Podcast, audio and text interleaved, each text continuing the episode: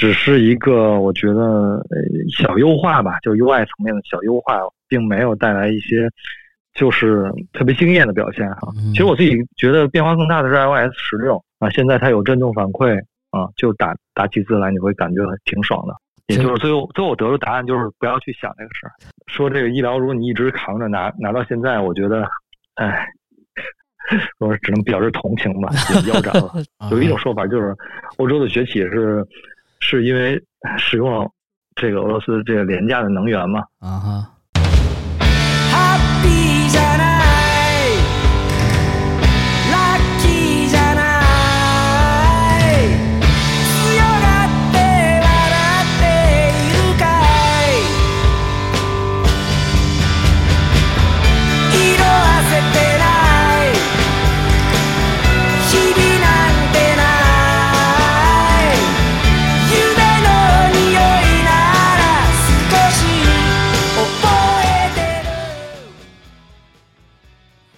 Hello，大家好，这里是八度 Radio，我是杨哥啊。这次节目呢是我一人偷摸录的，哈哈，跟大家开玩笑。这个是在国庆假期，然后这个有一天晚上，然后我突然啊就跟那个我们的 OG 的这个嘉宾高尼高希尼老师，然后我俩就搭上线儿，然后就说咱俩要不聊会儿天，录期节目，然后于是就同意了，然后于是就录了，然后多跟大家说两句，因为刚才我们俩录了有十几分钟。因为这次是我们在线录嘛，然后结果网络质量特别差，然后有一段就没录上，所以我们又这回重新录啊，重新录。呃，高老师还好吗？哎，大家好，我是悉尼。对，呃，高老师就是我们的这个 OG 啊嘉宾啊，特别古早的嘉宾，然后一直跟我们对我们电台，然后特别支持啊，不离不弃啊，给我们提供了很多 有有用和建设性的，比如设备也好啊，技术也好，其实它是个技术支持啊，是吧？就是在背后的技术支持啊，嗯。然然后那个刚才我跟高老师也聊了很多，然后就这个假期啊等等等等的，然后就是我我再说两句，就是那个一贼和老聂呢，我我们仨现在还是没没法就是合体啊，同时录音，然后没关系，然后我觉得我们起码能保证每期每每周吧，至少这话有点说大是吧？每周或者每两周我们节目能那个更新上啊，对，然后然后再多说两句，就是啊，一贼和老聂这两天。我可能会，应该都会见到的吧？对，都会见到的，因为就是确实见他们俩哥俩这个也不是特别容易。然后大家不要着急啊，我们哥仨就是还会有合体节目的啊。然后如果没有合体节目，我们仨就是反正八路 Radio 会一直更新下去啊。大家就是希望大家一直在支持我们啊，就像高老师一样对我们不离不弃，是吧？然后这个又录一遍嘛。然后就是刚才我跟高老师聊了，就是说今天的这个话题呢。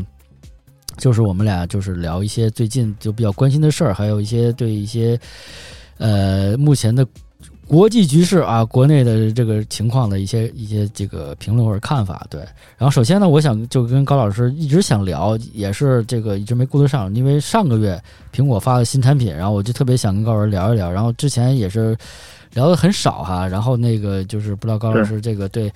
苹果这次秋季发布会怎么样？我想说一下，这可能是全网最后最后的那个说苹果秋季新品发布的事儿。我估计好多人开始退货了，都已经。是，对这个这次发布会，我我其实还挺关注，因为我自己一直使 iPhone，从 iPhone 三 GS 吧，就一直用到现在了。嗯哼，就用了这十十十几部 iPhone 手机吧。哇，每一代基本上每一代都会更新。啊，但是我好久都没看过发布会了，因为其实就是都是闭眼买嘛。但这次也不知道怎么着，反正我我还是把发布会看完了，就熬夜看的。对，好像那几天是不是假期啊？还是我我好像哎，我忘了，不不是这个叫呃中秋节假期还是怎么样？还是反正还是我隔离，我好像我被隔离在家，要我我忘了这个事儿了。但我看完了这个东西，然后我就下了订单嘛。我在那个。淘宝上下订单，嗯，前前两天才收到，大概用了有一个礼拜吧，用了一个礼拜，啊，就是在国庆之前正好他送到了，嗯，就是为了感受做这期节目是吧？开玩笑，高老师买的什么呀？这回是？我就是十，呃，我我之前用的是十三 Pro Max 嘛，然后现在我换到了还是十四 Pro Max，啊，但是我这换的过程就是。呃，我之前用十三 Pro Max，然后我老婆他们出国的时候，我把那个十三 Pro Max 就是让给她用了嘛。嗯她把她的那个 iPhone 那是十几啊，十二吧，就普通版的很轻的那个 iPhone 十二，很小很轻那个。对，给我过渡了一下。嗯。就在我这个还没到货之前，那个因为特别轻嘛，然后我这个十四到货之后，我一切换，嗯，简直是这个 差异太大了，我一一度适应不了，就是一度适应不了，练劲太长了啊。对，真的太沉了，尤其是你小拇指要托着它，就会很难受。所以其实建议用这种大手机，你后面还是需要一个那种能拿手夹住的那种东西。小支架什么之类的啊，一会儿咱们说配件 会改善挺多的。OK 啊，但是它变化，其实我倒没觉得变化太大啊。就是它那个灵动岛，就是其实只是一个我觉得小优化吧，就 UI 层面的小优化，并没有带来一些就是特别惊艳的表现。目前还没有，因为它其实它的功能更多的是一个状态的显示。OK，并不是像咱们好多大家期盼的说，那个微信来个信息，它能在那灵动岛里显示一个短消息在里面，那有些文字，因为它的功能，它苹果给它定位就是通知和状态，就没有通知，就是状态。实际它显示的更多的是一个某一个 App 它它在运行的状态，比如说你在录音，或者说你在倒计时什么之类的，啊，你在充电，它显示的是一个状态，所以你不太。可能给它更多的一个期待，它它的定位就在那儿了，所以就还好。它为了遮它的那个挖孔屏嘛，其实我自己觉得变化更大的是 iOS 十六，就是 iOS 十六。对，其实不管你用十三也好，十四也好，你升级到 iOS 十六之后，其实你就会发现你的锁屏它的界面变了嘛，你可以自己去设置那些呃显示的那个时间的字体，然后会增加了一些小的。有像小组件的显示吧，就在你的那个锁屏状态下有一些显示，我觉得这个还还不错啊。然后另外就是一些细节上的，就比如说你的输入法啊，现在它有震动反馈啊，就打打起字来你会感觉挺爽的啊，震动反馈。然后另外就 i 呃，另外另外这个 iPhone 十四，我觉得。给我最大的一个感受吧，因为我那拍照那些就不说了啊，就是我觉得就是息屏显示吧，它叫 AOD 吧，息屏显示，也就是说它实现了一个像你 Apple Watch 一样，就是它实时的都是显示，只不过它可能亮度比较低。它现在的这这一代是把它的那个屏幕是可以刷新率降低到一赫兹嘛，就很低的电量消耗，然后比较暗的一个亮度的情况下，让你。能基本看清楚屏幕上的显示，比如说有些通知啊，一些什么之类的，你你可以不把屏幕点亮，你也可以看到它。我觉得这个我使用的这些天，我觉得还挺挺有用的吧。对，那你说它这个屏幕这样这么操作，是不是就是往好里说哈？是不是就是让人更少的拿起手机，就是看一眼哦，这信息可以不回了，或者看哦有推送了，就跟手表一样嘛，对吧？对，就有很多时候，其实你手机可能就是摆在你桌子上支架上，或者是放在某一个地方。你你经过它的时候，就就你只是想看一看有没有消息嘛。啊，你像以前你可能要过去按它一下，然后你再发现。那其实现在你可能离离你有一段距离，你只能看到，因为它那个息屏显示到还挺亮的，没有想象中的那么暗，就是还显示的还比较清晰的。就是一一般那个室内环境光都可以看得很清楚，是吧？呃，对对对对，可以可以，没问题，啊，然后另外就是很多人就会担心它那个，因为它一直亮着嘛，尤其是它保持你那个壁纸状态，一个静态的，它会烧屏嘛，也就是说那些东西它会印在上面嘛。对。但实际上，它苹果好像做了一些优化吧，就是说，比如在你呃这个手机某一些工作的状态下，它可能那个屏幕它它也不亮，它就会黑掉。比如说你把它塞到那个裤兜里的时候，它其实是会自动的熄灭的。就在那些情况下，它是不亮的啊，其实也会做做一些防止烧屏的一些 设置吧。OK，一些自动的设置，无感的。哦，那还挺，其实挺好，因为我看就是，如果比如说就是放在裤兜里，或者是你把它翻过来，可能就是它，因为它有传感光的传感器嘛，它可能就是默认为一个黑的环境里，它就把这个屏幕。全部熄灭了，是吧？也防止一些误触，比如你放的裤兜里头，你这个屏幕亮，你可能有些触碰。呃，另外就好像还是，比如你那手机连到那个汽车的 CarPlay 上，它也会熄灭。就在那种状态下，它默认你可能不会去看。哦，就是我我觉得，就像你这么说起来，这个东西，这个这个物件吧，就越来越火起来了。就是以前呢，它是一个需要你去激活它，就比如说你想到它，你要激活它，你就要拿起它或者点击它，它会亮。但现在呢，它可能就一直就是服务，一直给你服务，这这种感觉，一直待机这种服务。对，其实就还好，因为你呃，其实最近我还买了一个小米手环七吧，就也也是才出没没多久，对，那给我给我给我妈买的，嗯，那个就看起来它也支持了这个所谓的息屏显示吧，啊，就也也是一个常亮的那种，啊。但这个可能跟苹果那种技术是没法比的。但是其实你能看到这种穿戴穿戴设备也好，和你这种随随身的电子设备也好，大家都在追求，就让你可以随时能看到那个屏幕嘛。我觉得可以也也算一个趋势，或者是一种嗯大家发现的大家的需求吧的一些体现。哦，那其实以后就是咱们还是被无数个屏幕所包包围是吧？但是这些屏幕都会亮是吧？你。但是比较无感，我觉得，因为它亮度很低嘛。OK，我我你咱咱们就是畅想一下，说以后会不会这样？就比如说屏幕都有一个什么 sensor 能感受到你看它，然后它就自己亮起来了，自己跟你对话，就跟就跟人一样。比如说你会感觉到别人看你，然后你的眼神就直接会跟人接触，然后就搭上话了。这种。哎，之前三星出的手机好像它就是它有那个虹膜的扫描嘛。就是它知道你的眼睛在看哪儿嘛？啊，你一看会有，已经就已经有这种技术，可能但是应用层面可能并不太多啊。那我觉得未来肯定会有的啊，尤其现在咱像咱那个电动车什么之类的啊，就是就是我觉得里面不是装了好多屏幕啊等等，嗯哼，其实就会越来越多的用这种无接触的一些操作吧。我觉得以后可能都会应用到那里面。哦，以以后就手都不用了，就用眼睛和嘴，然后就交流了。对，就是可能一一部分是你的语音控制嘛，然后另外一部分它可能是能感受到你你眼睛在注视哪儿，那会把那某一个地方给你放大也好，或者突出突出显示也好，怎么样啊？我觉得会这样。现在很多那个现在不是已经有那种概念车，哎，不知道是不是量产了，就是它的那个后视镜不都已经改成那个电子的了吗？啊，对，它不是一个真正的这物理性的一个呃反光镜那种感觉了。对对对对对对。其实我觉得后面可能这些包括和咱们说的这些联动上，我觉得都会有一些怎么说啊？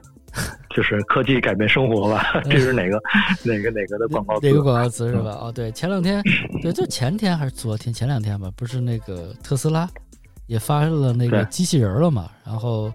然后反正我感觉，我我我感觉这种仿真的机器人或者怎么样之后呢，就全是终结者那种形态，你知道吗？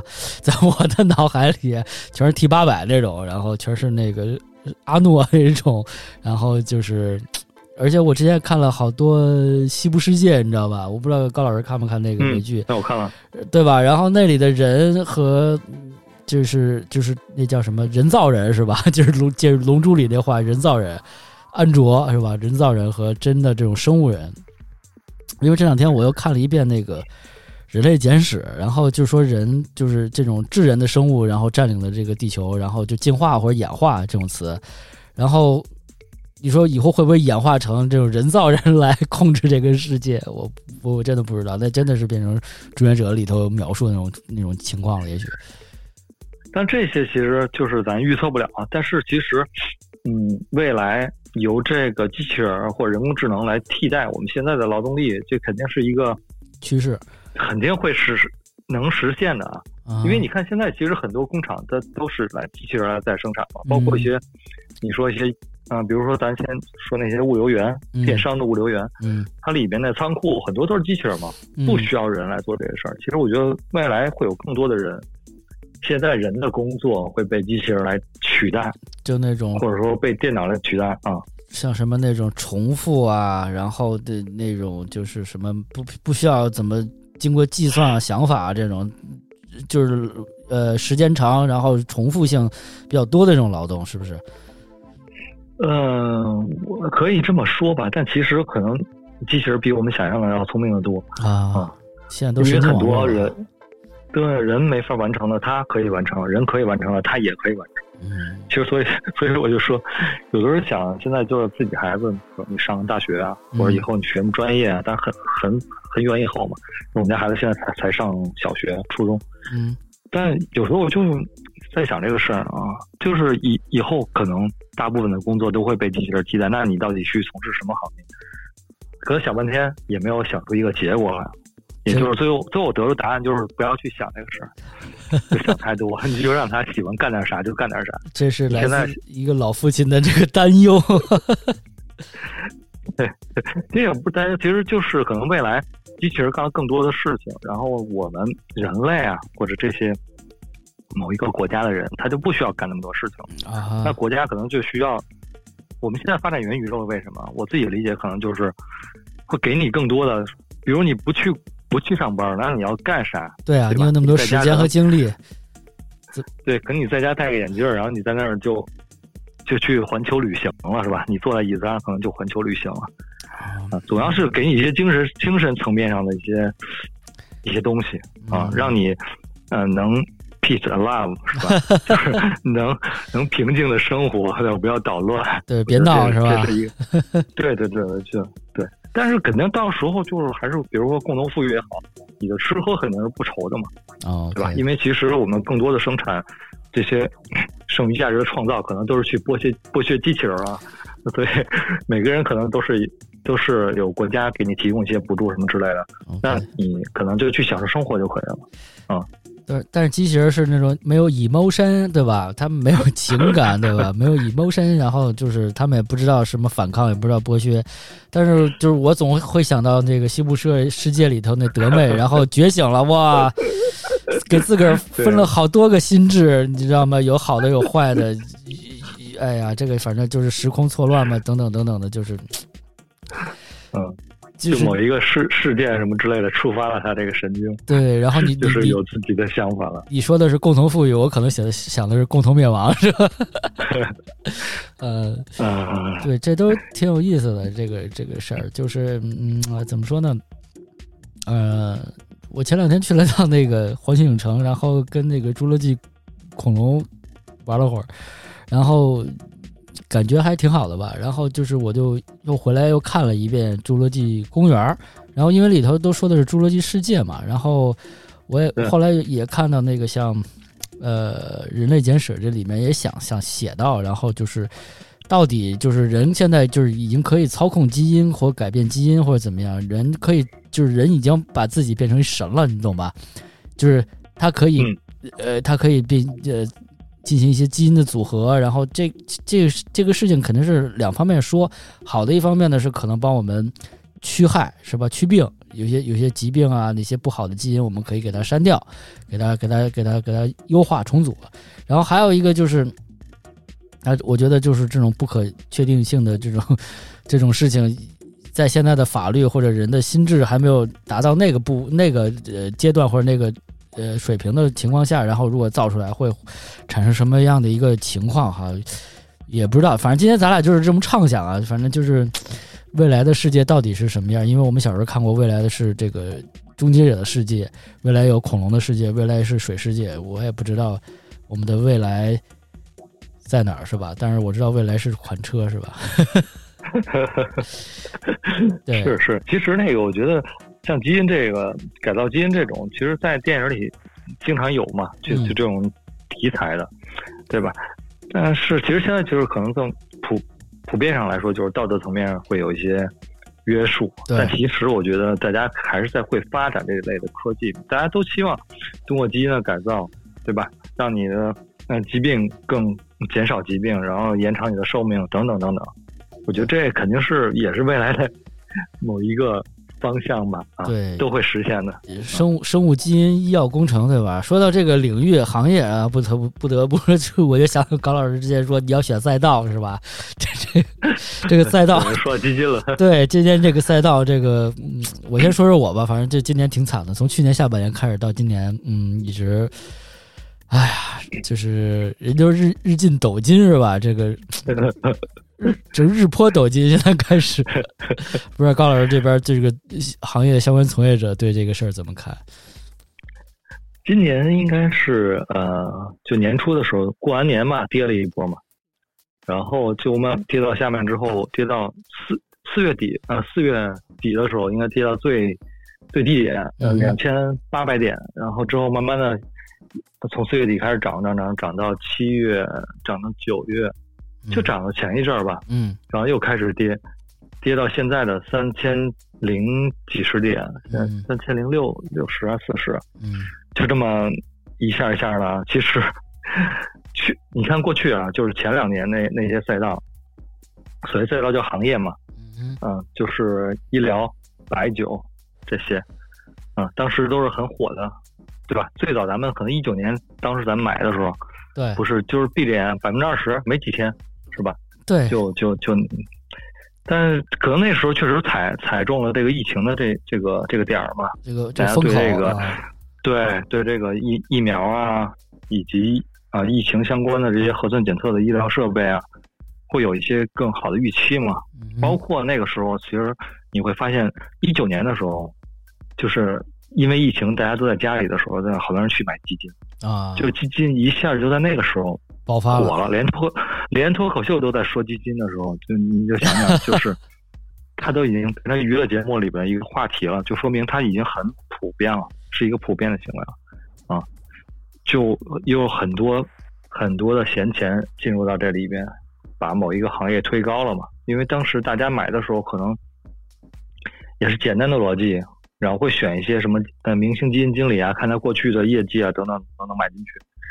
当然可能会赚了一波钱，但是到后来就是这个热度过去之后，包括这个行业过去之后，你看现在医疗跌了多多长时间？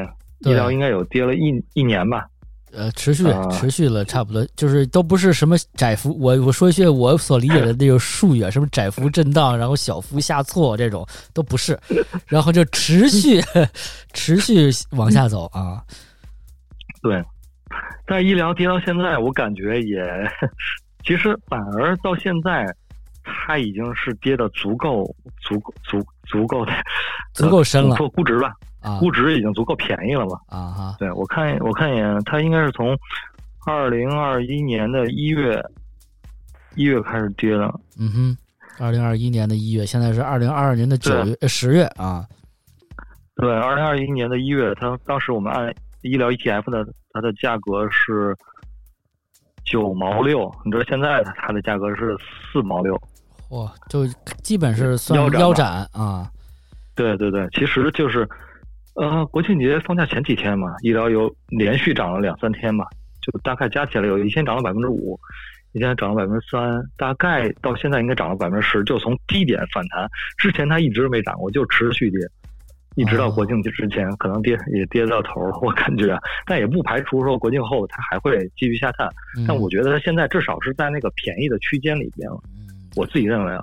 那很多人之前说这个医疗，如果你一直扛着拿拿到现在，我觉得，哎，我只能表示同情吧，也腰斩了。对嗯，但现在其实对今天那个谁老聂还问我这个事儿，啊哈说现在可能就是也就是一直拿着嘛，就没动。啊对，就放在里边拉抽屉也好怎么着也好你已经腰斩，我觉得就其实我个人啊就觉得止损是没啥意义了。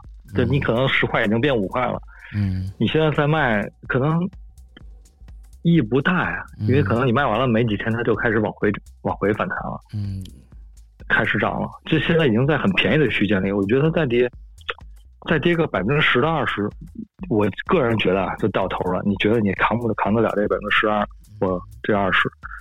嗯，其实已经足够的便宜了，比你之前整个现在跌的这个水平，我觉得应该到一九年的一个水平了，就一九年那个疫情之初的那个水平。其实，嗯哼啊，反正就现在啊，你说我说现在的你去止损意义不大。其实你止损的时候，应该是它刚跌到你成本的时候，那个时候你可立即出手能就是你心，对你就是很果断的去把它卖掉。那前面你也没赚，然后现在你也没亏，就 OK 了。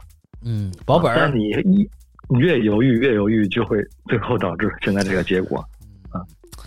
像像我这种散鸡啊，就散养的鸡民啊，就是每天就是看一个心情指数啊。就之前我还说那个，嗯，杨哥第二天买咖啡了，肯定是头天那个基金啊赚了。然后现在杨哥也不买咖啡了啊，最近 自自自己在家自己做了啊，已经自己在家做咖啡了啊，自自己煮咖啡。然后呢，就是这种散养鸡呢，就是，哎，现在就是一一开始还有心气儿说看一看，然后还打点开，然后哪只涨哪只跌啊？现在一看哇，就是好一个减号就可以了啊。对，其实你应该结结合现在国际形势，其实我觉得如果你有一些。嗯，对这个呃市场的敏感度，或者对国际形势的一些自己的理解，我觉得你也能抓住今年的热点。今年的热点是啥？啊，俄俄乌战争，你看到了？对对对，对吧？对对。俄乌战争导致了什么？我就问问你，你说俄乌战争导导致了啥？我这是这是一个平平宿命体质。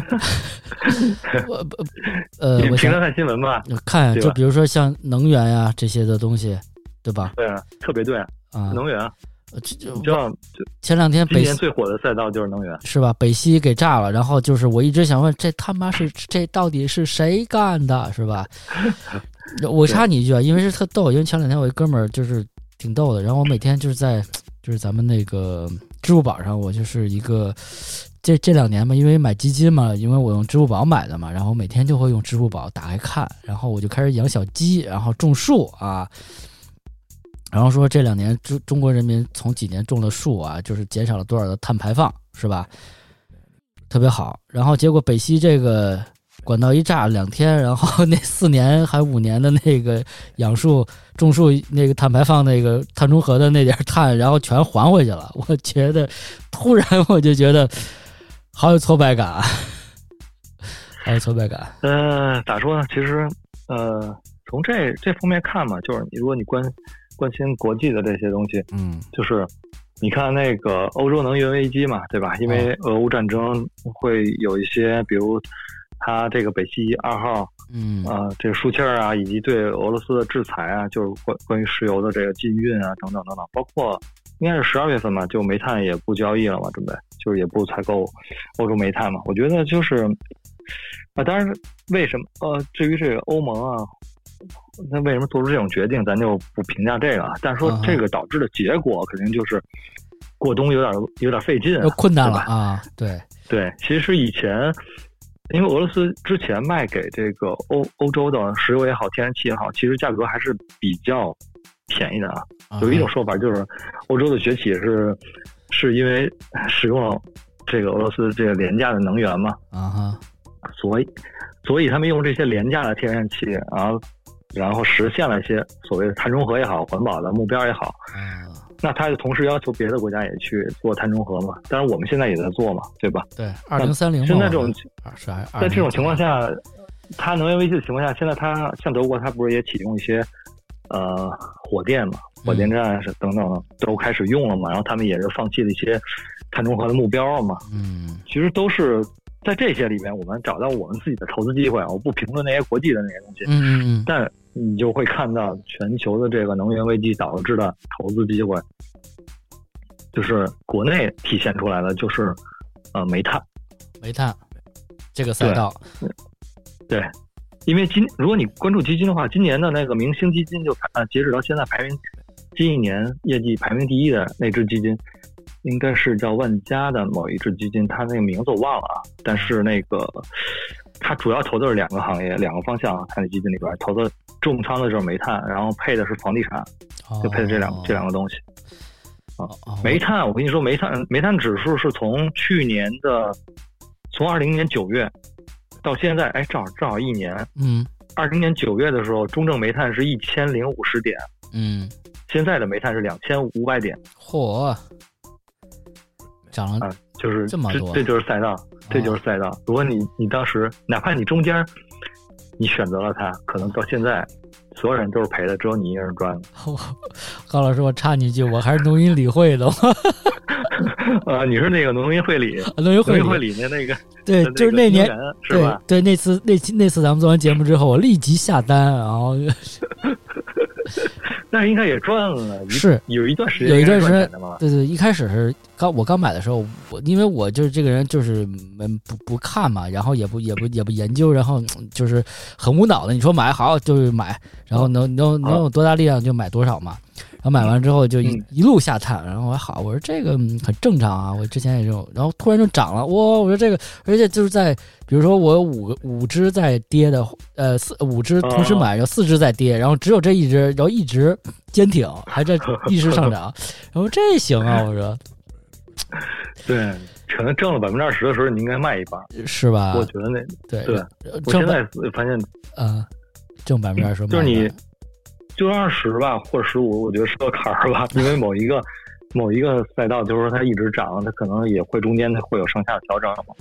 有的时候调的比较深，有的时候就一下就下来了。其实你二十或者你挣了百分之十五的时候，你减仓减一半的话，其实你的收益会体现成翻倍嘛，嗯，对吧？你的本金减了一半嘛。比如你一百块钱，然后你挣了挣到一百二十，然后你直接卖掉一半，嗯，那你可能是。五十的本金，然后配着一个二十的收益嘛，其实体现出来是一个百分之四十的收益。啊，它在跌的时候，实际上你你的安全安全性会比较高一点。OK，这个然后我还没想到。对，而且你买的那个基金，你是真的是买完了就不看。那个农运会里那个基金那个基金经理叫赵毅嘛，是当年的名第排名第一的嘛，但是他现在已经不在农业。农业会里了，你你可能没看到那个基金基金经理已经变了，他已经去私募基金了。哦，是这样，我完全没有看，我只看基金，然后就很简单，然后只是告诉我告诉我名字，告诉我名字就好了啊，不要管什么其他。基金行业基金行业一直有个魔咒，就是头一年的那个明星基金，它第二年肯定就不会太好啊。因为基本上我觉得，其实我我自己感觉就是基金这个东西，你说基金经理的作用，它到底？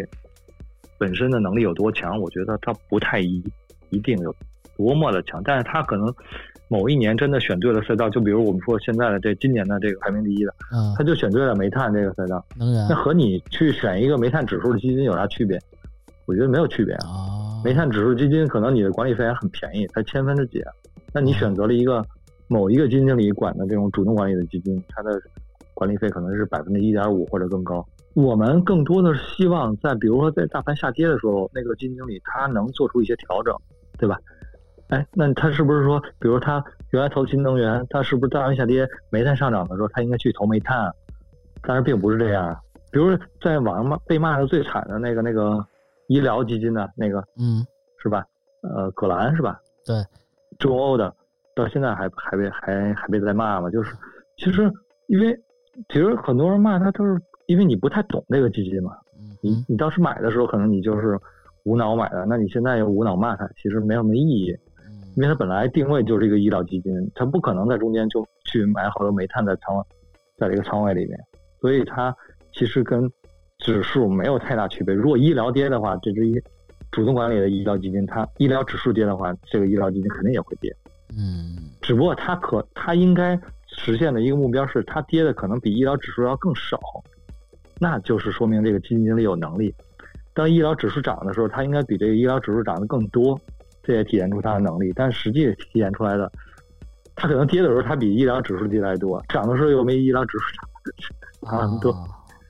你这样就没有意思了嘛，对吧？他他只能跟自己比，对不对？不能跟别的赛道去比。就我的意思，其实就是你选基金的时候，我我我自己推荐是选指数基金。啊，一个是管理费便宜，然后另外一个就是它。很很清晰，它里面有什么东西你都知道嘛？它医疗指数呢，它就是医疗；它是什么新能源指数呢？它就是新能源嘛，对吧？有一些基金经理他买的一些乱七八糟的东西，其实我觉得啊，不一定和你就是说咱们看看新闻买的这些东西啊，你看了新闻觉得能源危机了，你去买了点买了点能源 ETF 或者是煤炭 ETF，都比它强。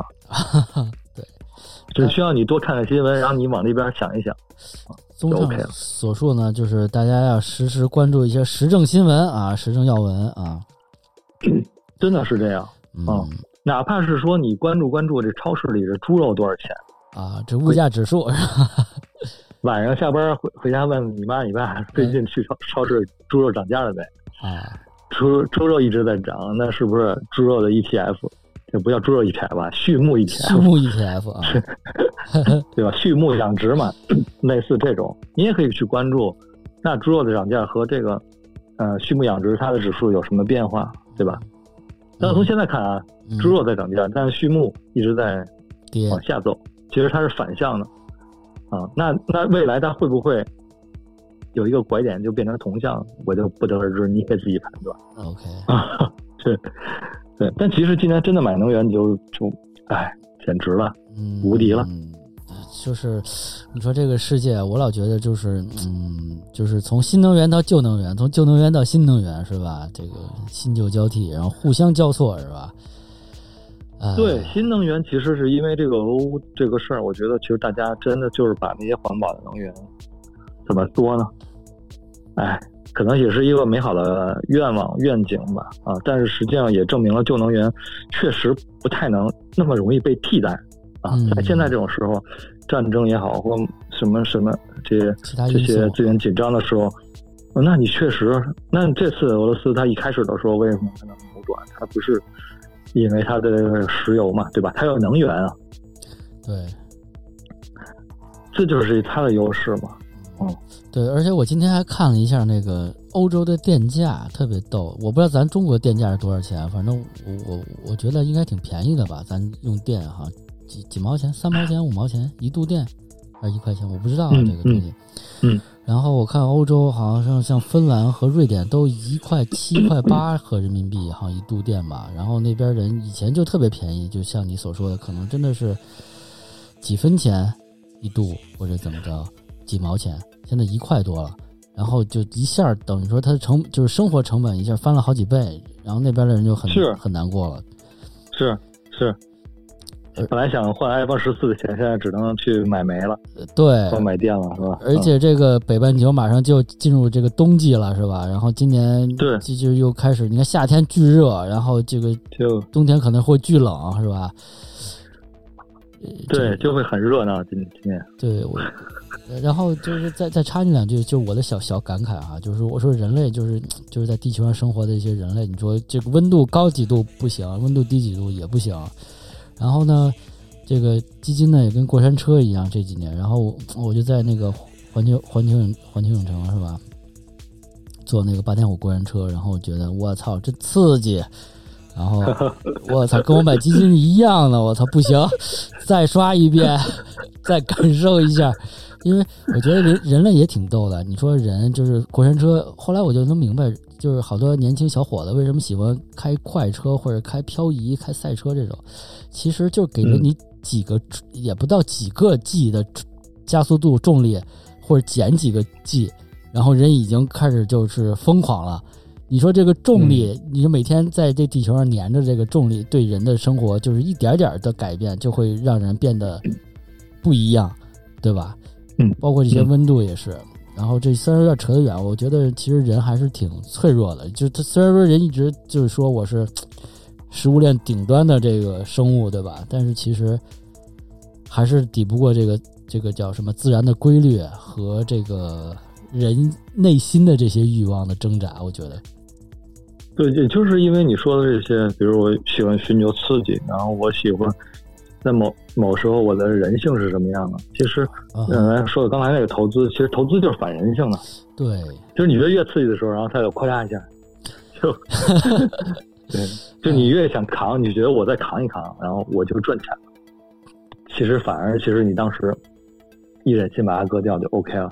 对，你越越自己和你正常的想法要反着来，其实就能赚钱。我 就觉得，啊，哎，真的就是这样。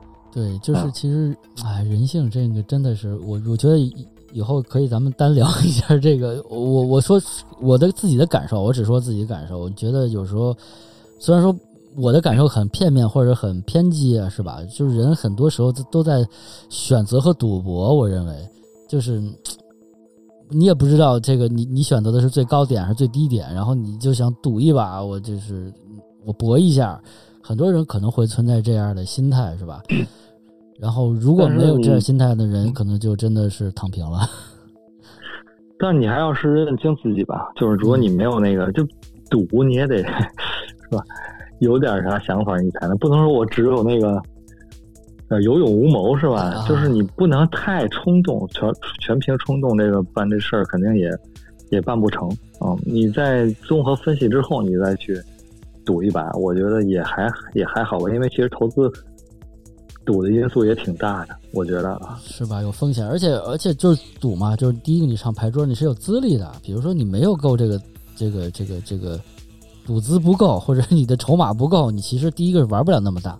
第二一个呢，就是你能不能承受到那个那个部分？其实说赌其实有点变，就是说其实它是运气成分就在里面嘛，对吧？就是你从一方面是你对这个呃，我们说。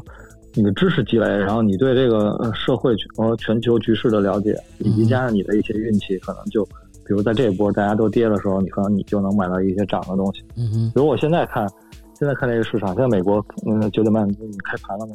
啊。美国现在的油油气啊，就是石油和天然气油气指数，现现此时此刻啊，上涨了百分之六点四。嚯！啊啊！这是他们的星星期一是吧？现在他们的。对，比如你国庆放假之前，你你在在，你去买买了一一百块钱的这叫什么呀？华宝油气儿是吧？嗯哼，买了一百块钱，可能你国庆一上班，它已经涨了百分之二十了。就这么，对吧？因为美国在开发在开盘嘛，你没咱们这儿已经休市了，没没开盘嘛？对啊，但但是那那个油气的 ETF，其实它对应的是美国那个油气嘛？OK，也就是说这。国庆的这些天，美国的油气一直在涨，然后等你一上班一开盘，然后它啪一下就会把美国涨的那部分补补上去，啊哈，就会有一个这种变化，也挺刺激的。其实，但是也有可能反向的啊，你一开盘就直接跌百分之二十。对，这个就是看你的心理承受能力了，对吧？之前你也反复说，就是肯定有风险嘛，对吧？但其实我最近就我觉得还挺挺挺有趣的，就是从能源上啊，从能源上面来说，就是我会看，就以前我没关注这能源这东西，嗯，就是就最近我还挺关注这个东西的，就是从局势来说啊，然后就石油石油这个东西啊，石油这个东西，其实之前之前那个美国不是一直在加息嘛，嗯哼，对吧？美国一加息，然后其实石油石油也崩了。啊，当然就不太理解为什么石油石油也崩了，但是实际上可能就是因为加息，大家对美国经济的预期衰退的预预期就会有很大的，他觉得他会衰退嘛，预期他衰退的预期越来越大，也因为经济衰退，所以导致可能你的工业工业生产啊、生活消费啊都会下降嘛，嗯，也就是对石油的那个需求没有那么高了，嗯，但其实你你从简单的俄乌来判断，我们都认为就是比如欧洲啊或美国啊。欧洲吧，他对这个石油的需求，因为他制裁了俄罗斯嘛，他没法从俄罗斯去买石油。你就简单的认为这个石油它应该会涨价的嘛，石油的价格是应该一直上涨的。但是因为美美国的加息会导致对经济的预期又对冲了它这个本身的这个能源危机造成的这个这个能源的上涨，因为经济也不好了嘛，经济不好就我对石油的需求量下降了。虽然我现在石油短缺，但是我需求量也下降，它就对冲了。等于说这是都是一系列的反应，对不对？对，它就是一系列的。但是你看，它对冲之后，在国庆节之前，石油应该是连着跌了大概美国的油气啊，连着跌了四天。因为美美联储正好在那那之前在加息嘛，加息完了，其实石油一直在跌。跌完之后呢，我就有一种预感，就是因为你知道有一个石油组织叫那个欧欧派克，你知道吧？欧佩克。呃，知道，就是中东那边的。有，对对对对对，还有一个欧佩克加嘛，就是把加就是加上俄罗斯嘛，就是欧佩克加的组组织，他们其实就是这些产油国嘛，所谓的。产油国，他们会控制这个石油的生产量嘛，就是你经常会看到新闻说他那个增产减产，每天产多少桶之类的，我就隐隐的感觉啊，我觉得欧佩克不会让石油这么就跌下去，结果。果真在十十月一号，就前两天吧，欧佩克就宣宣布那个他准备每日减产一百万桶嘛，然后马上这个石油就反弹了。当时那几天石油跌了大概百分之十几，然后今天、昨天、今天加在一起，可能嗯最近几天嘛也反弹了百分之十几，就很神奇。其实就是这个市场一直在被这些来回来去的，你也不能说它操纵吧，就是这个影响。反正这个确实是很很神奇的一种感觉哈，就是因为我们就是老百姓嘛，然后就是每天在关注这些局势，关注着自己的钱袋子，关注着自己的预期啊，每天就是确实挺有意思。就是你我我只有只有是这个买这些所谓的金融投资理财产品，可能还才会觉得我确实跟世界同步了啊，跟世界对，就有有的时候你会去觉得说，哎，我看完这个新闻，我猜。我判断石油石油该涨了，那你可以去市场里验证一下，其实也挺有趣的。我觉得就挺逗的，就你可以去推测一下它的那个变化，你会印证一下你自己的判断对不对？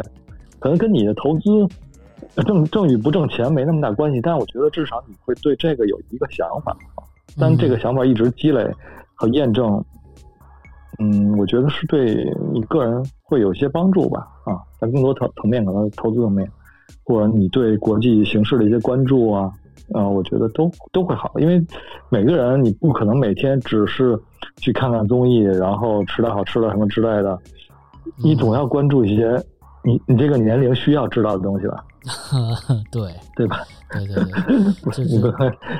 确实，跟大家一见面，你聊聊的都是这些东西。那没有挺好的，就是大家肯定是那个心怀祖国，放眼世界嘛，对吧？你不能就是 天天只只只是这个呃眼前的这些苟且是吧？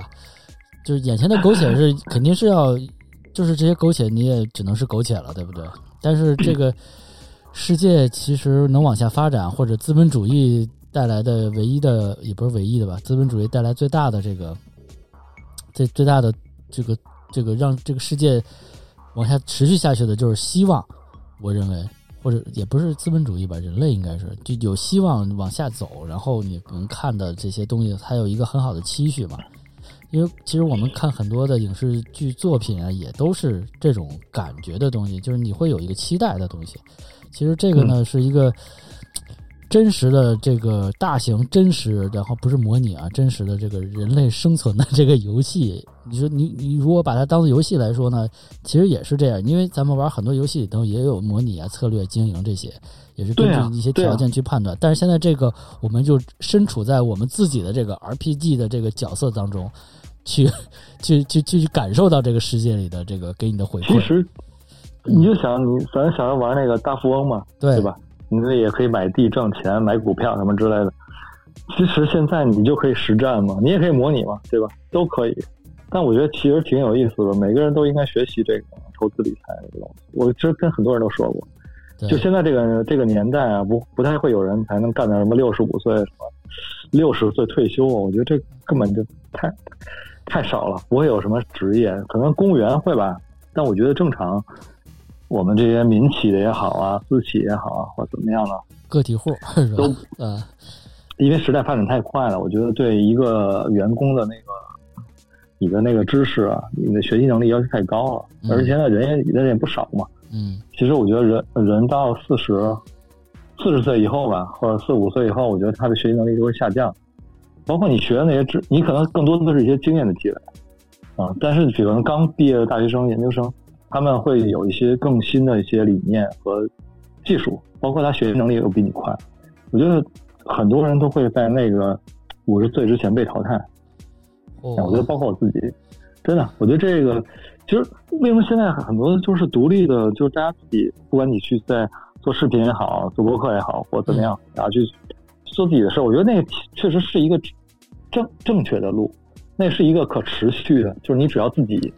去不断的挖掘自己就 OK 了，啊！但你可能你在某一个企业里边，你即使挖掘自己，可能从 HR 那个角度来说，你可能也觉得你也就你的潜力，你的潜力已经都被挖掘差不多了，他会更希望那些年轻的同事来替代你。我觉得这都是一个大方向。为什么？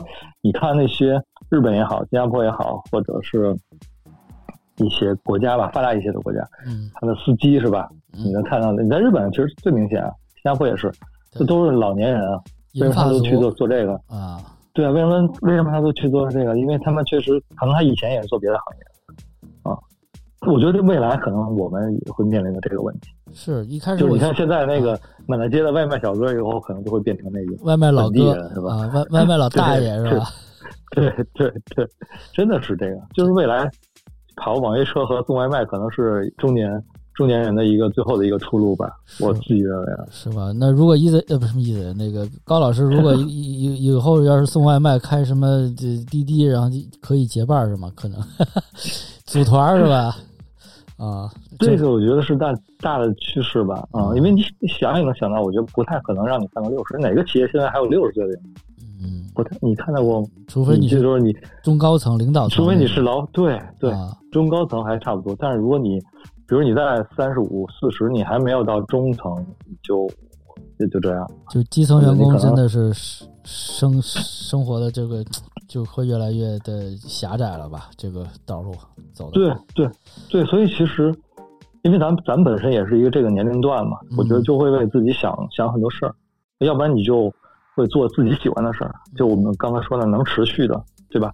呃，又能又喜欢又能赚钱，但可能赚的不太多，或者比较一开始比较困难的，但至少你有那个动力，对要不然就是你你有一些原始的积累，可能你你以前会攒一些钱，然后你现在有一些呃积蓄本金吧，那你就做一些理财，能让未来让你的钱帮你打工嘛，对吧？让你的钱挣钱。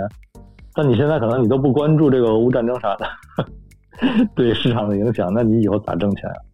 嗯对吧？对，你你你你可能是把你的钱后来又赔进去了，那就不好了，得不偿失了。嗯，但我觉得就是嗯，投资理财可能是一个比较好的方式吧。啊，就是你可以在你做你喜欢的事儿的同时，你也可以做一些啊投资理财嘛，嗯啊，让你能持续获得一个稳定的收益。确实是这样，因为就是你看前两年嘛，最近十年还是，然后欧美国家不是发起什么 FIRE 运动嘛，就是让自己能啊，对对，财务自由，所谓的财务自由，因为就是大家可能对财务自由这个事情理解，不是说你挣了多少钱，只是让你持续不断的活下去而已。我认为，对就是他那个他那个理念应该是说让你呃先省钱嘛，对吧？对，就是降低你的那个消费，然后当你的钱攒到一定的程度的时候，然后根根据它的它里里面可能有一个收益率的那个那个计算嘛，嗯，对，然后算出大概你攒够多少钱，你就可以不用上班了嘛。当然，你不上班之后，可能你的消费应该也是维维持到一个很低的水平对啊，然后你就才自由了。啊 对，嗯，到底自由好不好？我们可以找一期聊话聊找一期话题再聊。然后包括其实刚才高老师跟聊的那个，就是比如过了四十岁这个阶段，然后人生的所谓的下半场，如果我们能活到八十岁、九十岁的时候，是吧？然后我觉得也是一个就上有老下有小这么一个自己是一个中年的这么一个状况的一个话题，我觉得我们也可以找那哥俩一块儿聊，我们四个人或者再叫更多的嘉宾一起，就是相同年纪的，因为八零后基本现在已经到这个到这个呃阶段了，对吧？对，八十度嘛，对八十度 都都四张了。对，八十度都四张了，对吧？然后 这下半场，你说咱都八十，我不知道做这播客，我到八十还是能跟呃高老师一一块儿去再聊聊基金理财，还是怎么着？我觉得也是挺有意思的一个一个事儿，就是就先把话放这儿啊，就是说不知道这些事情会会以后会是怎么，因为其实，在我们前呃就过去的十年或者十五年，其实是我们人生经历的比较。呃，丰富的一个阶段，比如说我们从这个上学、毕业、结婚、生子、成家，然后生孩子，然后再嗯，到现在到一中年，可能会经历了很多，然后到了现在是相对是一个平缓的一个阶段，然后我们可能会想的更多的是我们下一个阶段的一个 一个一个一个方向，是吧？对，嗯，对，就是你另外一个阶段的起点吧，对，你可以这么这么看啊。其实前面其实应该大家都很精彩嘛，是吧？年轻嘛，就是你可能尝试过各种各样的事儿，然后你遇到过各种各样的人等等。嗯，就是年轻可能会没有那么大的呃思想压力或者一些生活上的压力啊、但是其实你到了这个结婚啊、孩子啊等等这些，你的压力可能就会越来越大嘛。对，随着咱们的父母、老人，就是逐渐的看到他们的老去啊，然后孩子逐渐的变大，然后自己也是步入一个衰老的过程啊，这个我不可否认。就因为确实我看我五年前和现在完全是，我 我我也老了。对，虽然说你可以保持一个很年轻的心态没有问题，但是这个物理条件，然后这个肉身，这个这个这个没法弄。对。还得靠那个基因改造了，克隆一个你出来，克隆一个我，对，克隆一个我，嗯，可以没问题。然后我控制他还是怎么着？对。反正就是嗨，得自己规划规划吧，我觉得啊。嗯，对，人确实是这个人生的下半场，其实我们可以做一个专场，然后有可能听找更多的一些样本，或者是更多的朋友去聊这件事情，而且是包括我们这个电台，其实一般都是直男电台，因为我们哥仨仨老爷们儿，然后请的嘉宾也都是哥们儿朋友这种，然后可能以后再找一些女性观点的视角，然后他们怎么去看这件事情，如果他们。也处于这个阶段，他们可能从女性的角度去想这件事情，可能会是另外一个维度。然后我觉得也是可以大家一起一起去探讨这件事情的。嗯嗯，对，是啊。然后刚才说什么啊？再说说到下一个话题啊，就是说，确实，我刚才为什么说自己感觉到这个？虽然说我一直在也在运动啊，跑步什么的，因为过去两个月，然后每个周末我基本都会和一帮朋友去打羽毛球。然后这个羽毛球这项运动突然被我开发出来了啊！以前就是小的时候不会打羽毛球，可能跟院里或者是街上就是胡同里打打羽毛球那种，很古老那种，就是往上抽那种，也没有什么要求什么拍儿啊、什么技巧啊、技法、步伐都没有。然后一直在打，确实感觉到我的这个这个体能真的不不行了。虽然说我一直还在锻炼，包括我的膝盖真的是。可能也是羽毛球这项运动吧，然后会比较使用的膝盖会比较多。然后另外我就想，我为什么会打羽毛球？不是我选择了羽毛球，是羽毛球这项运动选择了我。因为在现在这个年纪，可能只能玩羽毛球了。对，然后我也看到很多小朋友，人家玩飞盘、踢球，踢球的哥们儿还挺牛逼的啊。现在好多还有一些当年。小时候踢球的哥们儿，现在还是在能驰骋绿茵场，我真的很佩服他们。然后虽然说踢完球喝大酒，这个也很正常，这种 对，但是我可能真的是跑不动了，这种就只能玩这种这种非对抗的运动啊。确实，就是嗯一方面就是可能年龄的因素吧，会让你自己会觉得身体的重要性，对吧？你会感觉到你的身体可能对于你来说，对你的下半场很重要啊，对吧？你的身体得扛得住。另外一个就是，其实这次的疫情让很多人也看到了，其实你需要有一个强健的体魄，对，来在某一些特殊的情况下能能怎么着，能生存下去吧，至少是最基本的啊。对，那扛得住。其实我也是，我我我最近也也也锻炼，因为以前那个家里人，那我妈呀，我老婆，嗯，经常说你们锻炼锻炼，其实当时自己也没有太注意这些东西，但是也就是这次疫情，经常被隔离。风控什么，在家，然后就也也锻炼，就买了买了俩哑哑铃，就开始撸铁，哎效效果还可以，就弄完了之后还挺上瘾，是吧？正巧就我们单位还还建了弄了个健身房，哎，然后我就每天早上起来挺早去单位，先来一发，对，来一发他已经，对，先来一套，我，嗯，对对对。来一组吧，一定一定要把这个量词说好，是吧？对，来一组，然后就还还可以啊。这确实感觉身体的变化是有变化的啊，就也挺后悔为什么没早点干这事儿啊。对，因为身体这事儿就就跟我咱们来个 call back，就跟你刚才说那手机一样，它需要激活，你知道吗？你就是用进废退嘛，然后你不用，你你看很多人。就是随着年龄增大，就是他腿不行了，为什么呀？就是他因为现在人就是坐的时间特别长，然后很少用腿，很少走路，然后腰其实肩盘突出啊，什么肩颈的这种这种脊椎的东西就会很多这种病。因为什么？因为咱们是脊椎动物，其实脊椎动物并不是适应于直立行走或长时间直立的这种。动物，你看那个老虎、豹子、狗、猫，它们肯定不会有腰间盘突出，因为它们那个脊柱和地面是平行的，你知道吧？因为咱们老垂直待着，你老老老那么那个垂直垂直，在重力作用下，你肯定会有变变形的。这个这个没办法，这是自然的这个现象然后你肌肉的流失，然后就是很多人就腿就没有劲儿了嘛，他没有劲儿，他就会疼啊，或者怎么支撑不了他的更长距离的行走，或者是更去到更远的地方，然后很多人就不爱走了。然后你看人老人老先老腿，为什么咱俩都聊聊这个养老的这种 养生养养养生的话题了哈？你看很多人最后就坐轮椅了嘛，他腿不行了嘛，就是他就是肌肉流失啊，他就没法支撑他的去运动了。但是人一旦是腿又不行，然后运动又不行的话，他的活动半径就会变小，人可能会相对会变得封闭起来。咱们现在还好，有一种社交网络，有网络，有媒体，然后咱们可以通过互联网去交流和沟通。但是毕竟还没有说咱们到线下去面对面这种聊天这种感觉，就是看着对方，然后有这种语气、神态、表情的这种去对话，我觉得会更加生动一点。因为毕竟我们活在一个。真实的世界里，而不是一个虚拟的世界里，对吧？离那个虚拟世界也不远，也不远了，是吧？就马上把头套、手套戴上，然后咱俩就是这个那叫什么元宇宙了，是吧？元宇宙聊天是吧？元元宇宙博客啊，对，低成本的环环环游旅行了，是吧？环球旅行了。对，但是我我那天戴戴眼镜是可以。对，那天我又想了一个。话题问题啊，就说你说地球就这么大，然后就七大洲，就这几大洋，然后玩完了呢，那能怎么着呢？那可能马斯克，我觉得这哥们儿可能就觉得地球没劲了，就玩玩遍了啊。然后我得上星啊，得上火星是吧？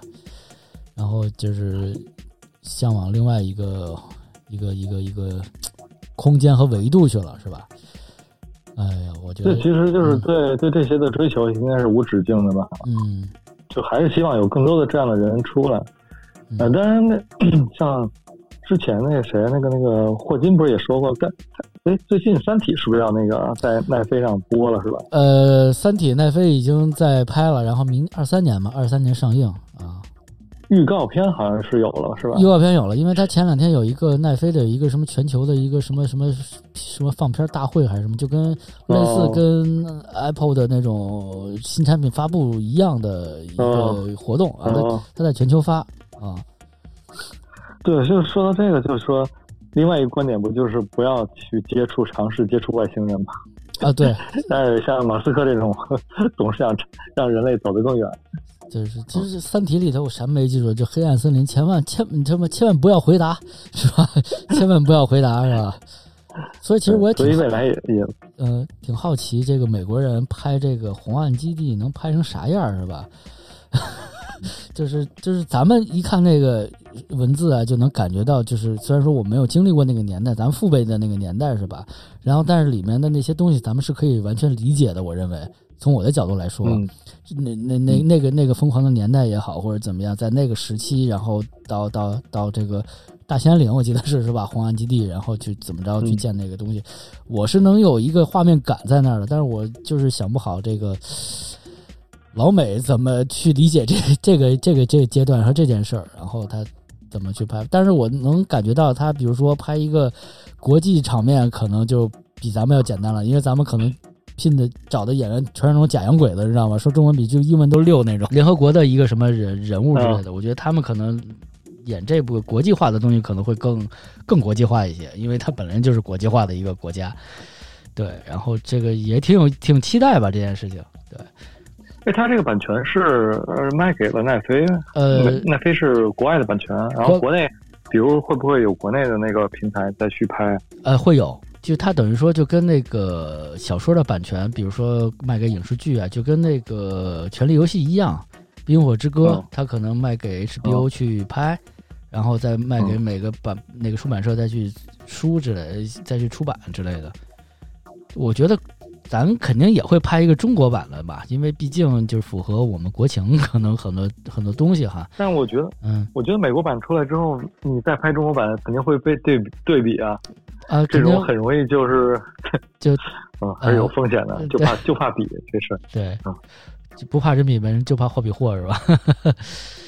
对，就就像那个什么深夜深夜食堂啊，之前不是黄磊黄磊也拍了一个，就就完全口碑就不行啊。对，完全不是那样。对，可能大家第一个有一个先入为主吧，第二个还是。我其实怎么说呢？这事儿确实也不好说。这个毕毕毕竟就是基因在咱们这儿，然后就是正根儿啊，正根儿在咱们这儿，是不是能能表现的那么好，那就不知道了。就是就是可能咱们能懂的东西能拍得出来，就是还有我觉得，毕竟还有一个文化的差异或者文化的壁垒在这里面。然后其实其实也倒挺挺期待的，就跟比如说怎么说呢？就是说，比如说美国人拍一个《西游记》，你怎么看都能别扭，是吧？或者是像日本人拍《西游记》，你都觉得很奇怪，是吧？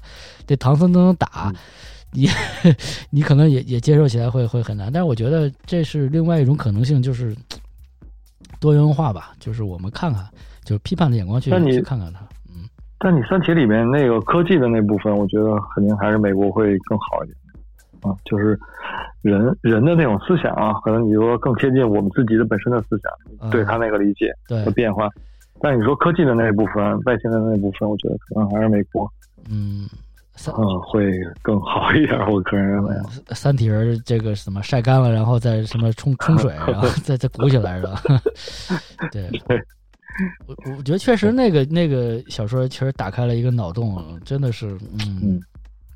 外星生物，然后啊，对，再插一句，说到这个，然后我前两天听到另外一个观点，说那个，说这个进化论或者是演化论，其实是怎么说呢？是现在被大家普遍接受了这么一个一个观念，是吧？然后另外一个观点说，其实可能根本没有这东西。然后，然后就是因为现在地球上所有的生物的基因的相似性就很强，然后而且在基本上差不多的时间会出现。然后可能是据说啊，是那种观点里推出的，说在某一个时间点，然后推出就是把这些像人啊这些生物，然后放到这个星球上面去。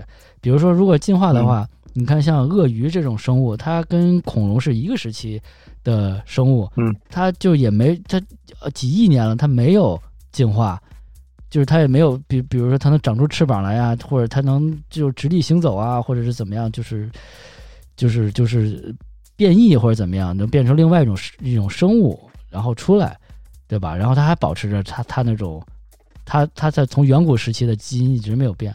反正我我觉得这是这是一种观点了。虽然说我现在也很迷惑啊，看了就就是你看的书越多，然后就是越混乱。实际上，对，然后你也不知道该信哪种哪种观点了。对，然后我觉得也挺有意思的。包括还有一种观点说，这个地球上可能存在过巨人。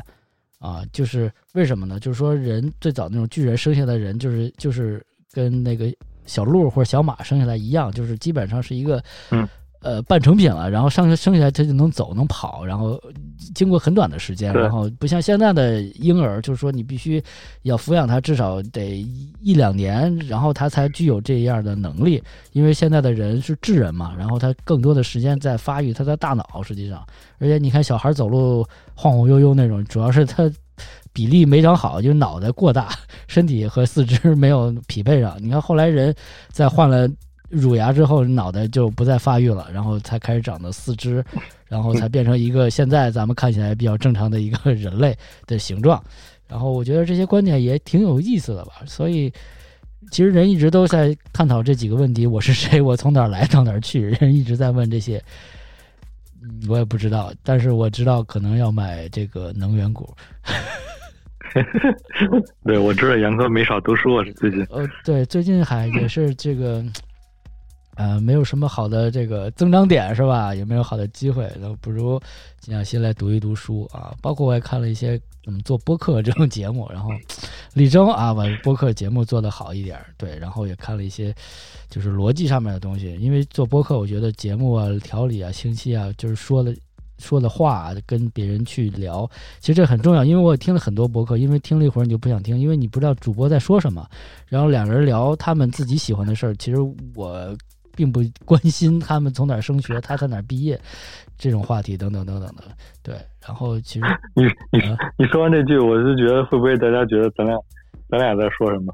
呃，不会，因为 因为因为是这样，那个那个新老师，你放心，我们的听友呢相对固化，相对固定，你知道吗？就那些人，你说不说都是那些人，你怎么说？哦，只能只能只只能说你我身上故事更多一点，可能更多的加深一下他们对咱们的了解。对，但是新人确实有新的人也是听我们。呃，以前的节目会很会很开心，比如我们以前聊一些漫画、动画、电视剧什么的，因为大家共鸣。但是后期聊的一些东西，其实他也不开不感冒，因为他不知道杨哥是谁，老聂是谁，一哥是谁？对，对，进入不了那个那个感觉，对对对对对，没有那么那么那么快的去去进入那个状态。对，然后我觉得就是就是懂的都懂是吧？听的都听啊，就是这样。我觉得其实播客这东西呢，我我也研究了一下，比如说你要做什么样类型，比如像那种那种犯罪纪录片啊，那种什么悬疑解案的那种，或者对答的那种。那可能就跟听小说一样嘛，就跟你听有声书一样嘛，对吧？那那是那是一种状态。还有呢，就是主播的个人魅力还是怎么样的，或者是他自己的经历会吸引到你，或者他做的事儿或者他从事的行业会吸引到你，这是一个很高光的一个点。其实大家追播客的这种都不一样，而且现在这两年播客不是越来越多嘛？像中文的播客，这两年从二零年到现在也在井喷，我一直在也在研究这件事情。然后我不知道这个。播客第一股像喜马拉雅这个到底会是怎么样的一个发展？现在也不知道。现在他是去美美国上市了还是香港上市？我忘记了。喜马拉雅好像是。然后像国外也是很多的好的这种播客都是在机构在做，包括中国现在也是像什么 JustPod 呀，呃，这个生动活泼呀，呃，生动活泼是吧？叫反正就就有些机构吧，他们在做。然后像。我们这种独立的这种小博客呢，也是没有死，然后也在活下来。对，反正哎，机构做的是平台吗？还是说他们也是做内容啊？呃，他们做平台、做内容都做，有的像孵化器一样。哦，我知道，我知道。对，比如说我，对对对，比如说我做八十度 radio，我作为平台，然后我会吸引来，比如说你来做一个金融理财类的节目。然后谁来？EZ 来做一个游戏类的节目，老聂做了一个汽车类的节目，然后都在我这平台下，明白？都是我来出品，对，也会出现这种情况。好处是它能帮你统一的去变现了，不需要你自己去去找那个变现的渠道。对，嗯，那你只要产出内容就可以嘛。对，然后他来谈商务啊这种东西，他去做。然后我今年看的是，然后我另外一档播客 Underdog Sports 嘛，然后其实最近也是下了决心要做做好嘛。然后其实竞争对手也突然出现了很多，比如像我不知道你关注没有，耐耐克自己也在做自己的博客叫耐听啊。然后但是人家就是大腿了，不是人家大树了，人家比如找一个旗下签约的这种。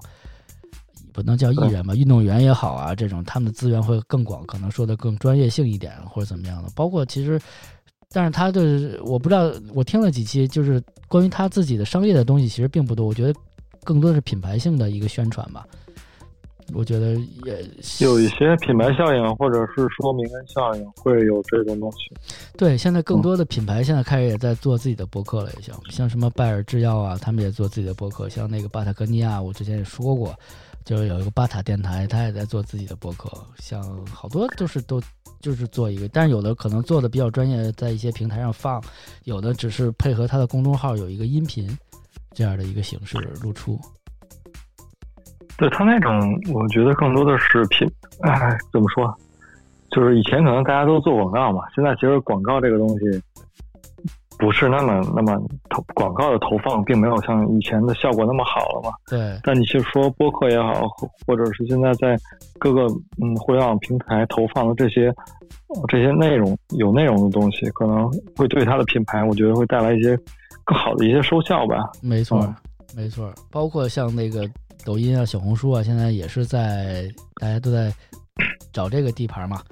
因为也是能有一个持续的关注度，有一个粘性，然后持续的内容的这个创作输出，然后大家的持续的关注，然后让大家更多的啊省下来的时间啊，不用去做饭，有外卖啊，省下来的时间不用不用去那个做重复劳动的工作啊，可以看综艺，然后听播客，我觉得这也是一个好的选项嘛。但就像你你你说的那个 Underspot，嗯，就是他。嗯，他那个咋说呢？我觉得是属于短播客那种类型。我觉得这也是一个方向。呃，对，因为现在你听的播客的节目很多就是一个小时，是吧？对，或者一更多的时间。嗯，那嗯，有的时候可能更多的我们没有那么大块的时间，时间多的可能就在路上开车的时候听了。那更多的是小短短的时间，其实也是很需要，也也是有市场的。为什么说现在那个老郭的相声，好多人？睡觉之前听是吧？我最近都在听，听不了多长时间，对对吧？你听不了多长时间，可你就睡着了，可能也就那么二十分钟、十几分钟。其实，你如果你的那个播客内容可以去替代老郭的相声，作为他的一个陪陪伴伴睡的东西。对对，其实也就足够了，因为不需要太长的时间。你只要把他感兴趣的内容，或者或者一些你认为你你能输出的东西，给他输出了，我觉得就就可以了。是的，还是需要慢慢的有一个积累，对，找到自己的感觉节奏。而且除了这个，美国是这个收听播客最大的一个最多的国家，其实欧洲人都不怎么听播客。然后在在大洋彼岸的中国呢，其实大家也慢慢建立和培养这个习惯吧，因为大家之前都是这个碎片所谓的碎片化时间会看手机看手机嘛，比如说是看呃短信啊、微信啊、小红书啊、微博啊这些东西。但是现在就像这个耳朵经济开始，比如大家有更多的更长的通勤时间。然后更多在家里，比如说你要是居家，那不可能一直在盯着屏幕嘛，你可能做家务也好啊，做是其他的，呃，眼睛、呃眼睛、手、嘴可能被占的时候，那耳朵可能这时候就空闲下来了。而而且这个耳朵是一定是被动接受嘛，你因为你眼睛你不想看可以闭起来，对吧？你耳朵是没办法去去去给它给它呃屏蔽掉了。如果你要不想听的话，除非。然后你就说你你说的老郭这个相声，其实我最近也听，而且特别逗。我看了好多视频，老郭的相声，然后特别逗。然后十五秒之后黑屏，你知道吗？对对对，他也可能为了省电，或者是怎么着，就是你晚上睡觉前，他就给你把屏给你变黑屏了啊。可能其实是个视频，呃，但是他输出的是音频，我觉得也挺逗的。对，其实。呃，方式很多啊，其实就是还是得自己探索。嗯，你说的这个黑黑屏，我就突然想到了智能家居啊，对，我就不知道为什么。啊，你说自动黑屏了嘛？但是最近可能我我对这个我也有一些接触吧。啊，就是我今年就突然一下转向了，转成别的了，智能家居了。可以随便聊两句。OK，就是说我今年上半年就是买的，我觉得最。最改变我、给我生活带来一些便利的东西，就是那个智能门锁嘛，啊，就指纹的锁嘛。因为以前都是普通的门锁，要用钥匙开啊。对，我觉得就就是你经常会出门会带一把钥匙，虽然说它不太占地儿吧，但是其实如果你只搁在兜里的话，其实它也挺占地儿，因为你兜本身就不带，你要放把钥匙。但智能门锁就解决了这个痛点嘛，我觉得就是指纹真的很方便。嗯啊，以前我倒没有这么。这么深的体会，但现在觉得，像出门不用带钥匙，简直是特别幸福的一件事情。就带一个手机就可以了。对，你就带一个手机就可以了。好，手机、身份证，对吧？做核酸用，其他的都可以不带。对，再 call back 一下，刚才我们其实，在。节目一开始说了那个 iPhone 的时候，然后我说一会儿我们说那个相关的配件，因为前两天我跟高老师正好也聊过这个话题，我就买了一个那个磁吸的一个卡包，其实也是为了装身份证，就是为了做核酸，因为你掏手机的时候就就有身份证，因为其实我也知道有的地方可以用照片或者怎么样的。但是我毕竟我觉得还是为了节省自己的时间，也节省别人的时间。因为你找那个照片打开，然后有的有的屏幕锁了，它横横不过来，那个人看不见，然后你还要解锁给它横过来。我觉得耽误自己时间，也耽误别人的时间嘛。因为有时候你排个核酸也不少的时间嘛。然后我就带一个身份证随身带嘛，然后正好在手机后面能吸上嘛。就是做了一个磁吸的卡包，然后那个我就当时问了那个高老师什么样的好，然后当时高老师就哇哇给我发一堆图，然后你讲讲你那个，你你那个小装置啊。那卡包还可以，就是哎那个牌子我有点忘了，M 开头了，嗯，应该大家一搜就能都能搜到了。哦，其实还可以吧，就是卡包和支架二合一嘛，比那个。苹果官方的要多了一个支架的功能，但是它的支架的角度是不能调节的。我觉得这个可能就不是那么完美，但是将就用吧，我觉得还还好。OK，嗯，M O F T 对吧？是这个吧？我不知道，对对，对，我不知道怎么读哈。但是你在淘宝上一搜，就是他们家的，呃，那个磁吸的卡包，就还还还可以。对，有这卡包，然后你有有了手机，有了身份证，因为现在那个驾照有电子版了，我记得我反正也绑了一个，就是可以可以，对吧？那个也是有等同效力的一个有效证件，是。所以以前你可能出门要如果开车的话，你手机、钱包、钥匙，然后钱包里会有这个身份证和这个驾照，也许对吧？你这都都要带上。对。现在你可能呃，身份证，因为比如说你要是出去住酒店，或者是有一些地方还必须要用到这种有效证件，刷这个身份证才能进入嘛，所以嗯，手机和身份证是必须要有的，而且手机就是有钱有网就可以了。然后核酸核酸要那个七十二小时在北京，然后基本上你的生活还呃比较顺畅吧，我就这么说。嗯啊，对对，而且而且那个刚才说的那个智能门锁，就刚才说智能对对智能门锁那块，我我也给我父母换了一个，我觉得这个对老年人来说也是特别，呃，特别什么呀，呃，特别有帮助吧，啊，或者特别友好的一个设备。OK，因为老年人他有的时候就会忘带钥匙，因为记性可能不太好。啊哈。嗯，对，你买了买了这个，我就买了小米的那个普通的那个智能门锁，啊，很方便，很方便。就是他们就是平时，比如下楼扔个垃圾什么的，都不不需要带钥匙，或者他就扫一扫楼道啊，擦擦楼道啊什么之类。的，嗯。就随手关门嘛。然后你回头拿指纹一开，OK 了，就特别方便。嗯，然后当时我不是刚才不是说买了一个那个小米手环七嘛，啊，当时就为了是因为有 NFC 我妈的那个指纹，啊。对我妈的那个指纹，它就识别 识别的这个准确性不是太高，因为可能老干活嘛，啊，指纹有点，就老年人的指纹可能有有一些就是糙了可能。对对对不清晰了啊。然后就买了一个小米的手环，那个手环 NFC 一碰就开了，也也很方便，还顺便能看个时间啥的。啊，我是给我爹之前买了一个华为的手环，因为那个我爹就是就是呃血氧不太好嘛，然后他有一个能查血氧，虽然说那个也不是很准了，但是就是他时不时还还会他就会关注自己的这个身体状况了，你懂吧？有既然有这个装备对，，会会会，对对对，然后没事看看自己走了多少步啊，因为他老年人不一定说会像咱们随时带着手机，你懂吧？因为手机可能就是在家里定点使用，因为它不像咱们说嗯。会移动使用，对吧？然后现在估计都也在了。呃，对，因为你 没有码儿的一点，对，这这核酸核酸三天两天你没有这个，其实也也挺费劲的哈。对，哎，但手环还是挺有必要的，我觉得挺好的，嗯挺好的。嗯监测个睡眠呀、什么的，就是他会因为有这设备嘛，他会早上起来看哦，昨天自己睡了几个小时啊，睡的状况怎么样？虽然说那个精度，我现在就是我我持保留态度吧，但是就是有一个有一个基本的一个参照吧，我只能说，对吧？就是也没有那么精度啊，然后血氧啊、心心率啊，自己的就还会对自己的健康会随时的有这么一个呃监测和回馈的这种感觉。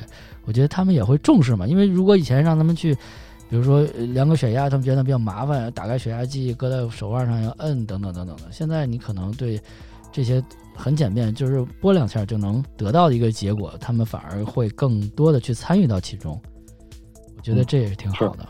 嗯，是挺不错，我觉得啊、都应该给父母买一个小米手环，行，小米手环七。小米手环七，行，这个到最后开始带货了是吧？对，对应该开开，开开通道是吧？链接是吧？对，挺多的。因为我我买这些东西，我还都研究点，还还发现挺多不一样的。嗯，就呃，我不知道你你买过那个智能门锁没有？我再给你安利一下。我之前是一直想买来着，然后那个就是哦没没有买，因为其实两三年前吧，我之前想买，因为有两次就是没有带钥匙，就是挺苦恼这件事情的，因为你得等人来回来或者怎么样，因为对，就会麻烦到别人。其实我不是一个特别喜欢麻烦人的人，然后就自己的东西哦尽量就弄好，如果没有没有带好呢，就第一个自己很。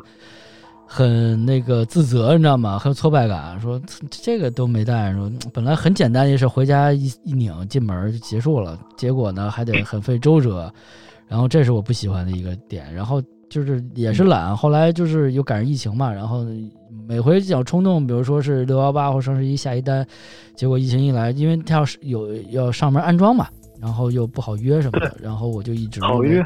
后 那那会儿嘛，然后后来我就就就没没那什么，嗯，对，我跟你讲讲我买的一个经历，我就是在京东，在京东下单小米的，京东的官方官方，哎，京东小米自营吧，啊。下单之后，然后你下单完了之后，那个东东西还没还没送来呢，就就就那个小米的人就会给你打电话了啊，他就知道你已经买了他们的货，他问你什么时候他可以来上门安装，约时就可以约时间了。啊。对，基本上这锁送到当天，那个师傅就来了。啊，锁到人到，会给你，对对，然后他来给你安装，很快就安好了，可能一两个小时会有一些，呃，差不多吧，嗯，一个多小时啊，根据你那个门的。不一样吧？它可能会有会会有些切割啊什么之类的，就是，但是还好，没有特别破坏你那个门。大部分我装了这两个都还好。对，因为确实我之前为了想买，我研究过嘛，然后我就想考虑很多问题，比如说指纹不行，然后那个有有七种啊八种能开锁的方式啊，什么密码、指纹啊什么的，NFC 啊卡呀等等，手机啊 APP 啊等等，反正就挺齐全的。对，他会帮你想到。然后我想这个电子锁肯定是个电子锁的，没电怎么办？用电池，然后还能用充电宝 充电。然后就是也能开，对，其实我觉得他们现在这些成熟和呃这这些技术和想法已经很成熟了，所以就是嗯可以下一单了啊。是，对，马上双十一了，你就想着把这事儿办了。还有一个月倒计时是吧？所以说现在你看现在买东西已经开始计算计划了，不像以前，这现在立马拿起手机下单是吧？在现在经济状况下，嗯，还是等一等是吧？嗯，不在乎这一个月。是。对，就你看，其实你能说双十一，就是其实你能感觉到最近的双十一应该都没有之前几年那么火爆了。你看现在这个阿里或者还是京东也好，他们都最早他们还会开，不是有那种跟晚会似的吗？双十一晚会。对。然后会有大屏幕说他现在成交量就是交易的那个金额达到了啊十几亿、什么几十亿之类的。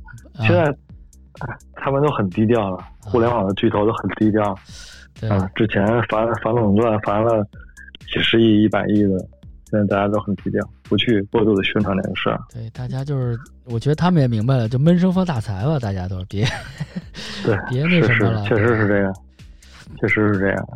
OK，哎呀，行，今天就是咱俩也汤汤汤，没有什么任何脚本啊，就只前期沟通了二十分钟，然后录了一个十分钟不到的不成品的。网不好，没没录成，然后又又录了，现在有一个半小时，我觉得也很好。然后我觉得高欣欣老师可以作为季度嘉宾，至少啊，一个季度，然后三个月当了聊一期啊，聊一期长的，对，对，可以多聊聊，要不然我这个能源提早跟你说，你们现在，哎，对，就是对，应该上半年是说你下半年开始收了是吧？这这这现在被反割，嗯。上半年可能我也没买呢，啊！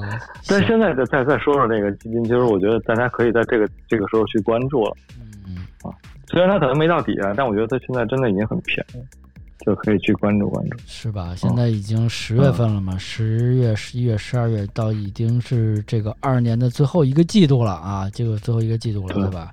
然后肯定到年底，明年年初还有一些这个涨跌停的一些动作吧。而且随着这个 这个俄乌局势啊，现在也不断的在在在在在在在在变化。然后其实大家多关注一下这个世界的格局。现在确实是一个格局在变化，因为我们现在这个前二十年、三十年，就是我们一。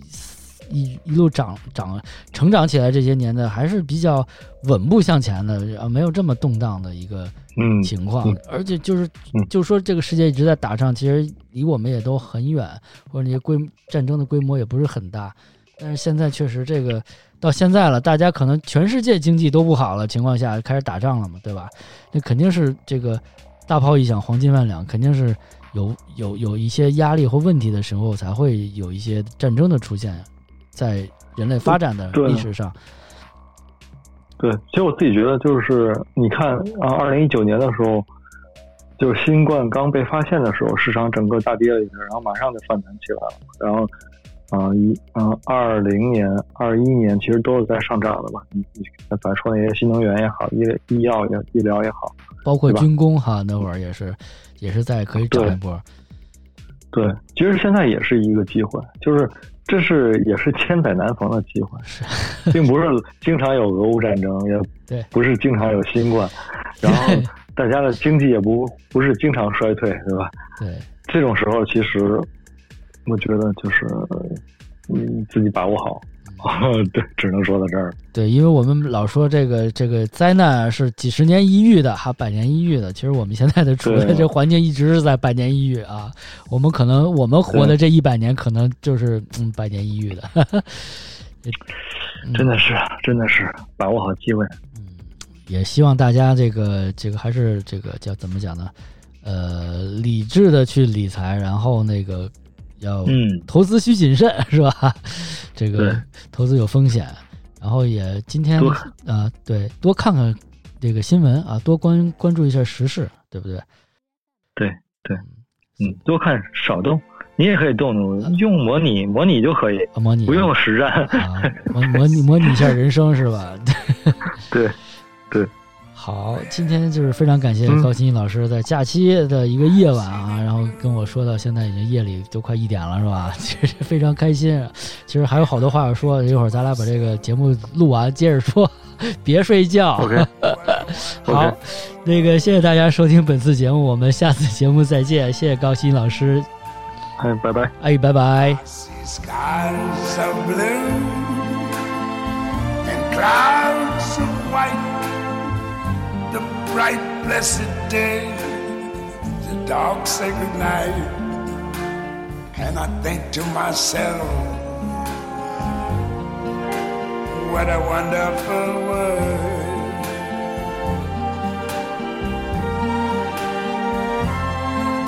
the colors of the rainbow, so pretty in the sky, are also on the faces of people going by. I see friends shaking hands, saying, How do you do? They're really saying, I love you. I hear babies cry. I watch them grow. They'll learn much more than I ever knew. And I think to myself, what a wonderful world. Yes, I think to myself what a wonderful